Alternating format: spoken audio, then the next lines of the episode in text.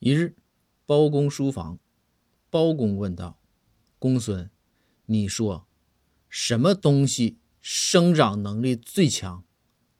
公孙想了想，回道：“大人，肯定是鲸鱼啊，那玩意儿能长老大了。”包公严肃的说道：“错，公孙，我跟你说啊，记住，是椅子。”公孙乐了，问道：“大人。”你家椅子是活的啊，还能长啊，还能长个儿啊？包公回道：“公孙，你没发现吗？就一只干净的椅子，用不了几天就会长满衣服，